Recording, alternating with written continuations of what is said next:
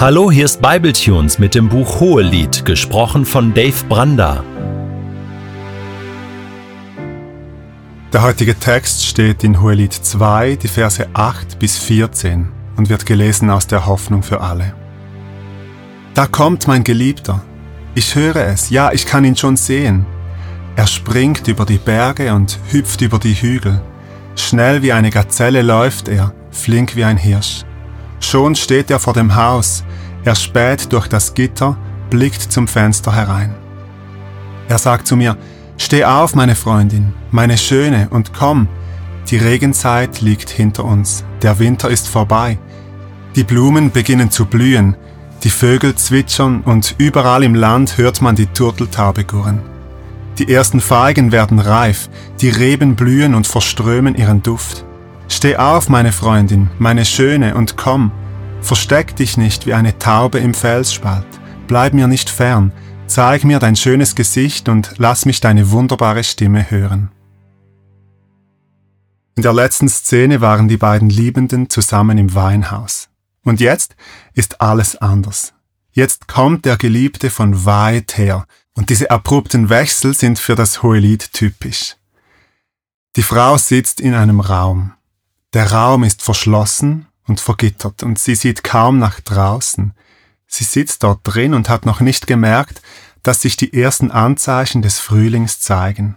Sie hat nicht gesehen, dass die ersten Feigen reifen, der Duft der blühenden Reben ist nicht bis zu ihr vorgedrungen. Sie hat nicht gehört, wie die Vögel zwitschern, sie hat nicht bemerkt, dass die Regenzeit vorbei ist. Und jetzt kommt der Geliebte. Er springt über die Berge und hüpft über die Hügel, er eilt durch diese neu erwachende Frühlingslandschaft hin zu seiner Geliebten. Er hat gesehen, wie die Blumen blühen, er hat gehört, wie die Tauben im ganzen Land gurren.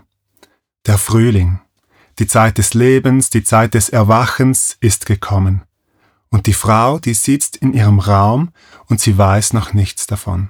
Und die Frage ist, ob sie ihm glauben wird, ob sie sich herauswagen wird aus ihrem Haus mit den vergitterten Fenstern. Und nun entwickelt sich ein Gespräch durchs Fenster. Er steht draußen und sie sitzt drinnen.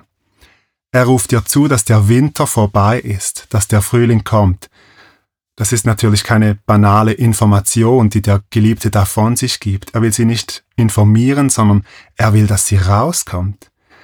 Der Geliebte hat das neu aufsprießende Leben gesehen und möchte die Freude daran mit seiner Freundin teilen. Und deshalb fordert er sie auf, sie soll aufstehen und rauskommen. Das stellt die Frau vor die Entscheidung. Wenn sie den Frühling, diese Zeit der Liebe, gemeinsam mit ihrem Geliebten erleben will, dann muss sie jetzt ihr sicheres kleines Zimmer verlassen, ihre vergitterten Fenster und das Dach, das Schutz vor der Regenzeit geboten hat, und sie muss zu ihm hinausgehen. Der Mann zerrt sie nicht aus ihrem Zimmer heraus. Sie muss sich entscheiden. Sie ist nicht das unmündige kleine Hirtenmädchen, das das Liebeswerben des Königs willenlos über sich ergehen lässt, und so behandelt er sie auch nicht. Respektvoll bleibt er beim Fenster stehen und beginnt dort das Gespräch. Ob sie wirklich aufsteht und herauskommt, das wissen wir nicht. Die Frau ist gleichwertige Partnerin. Sie trifft eigene Entscheidungen.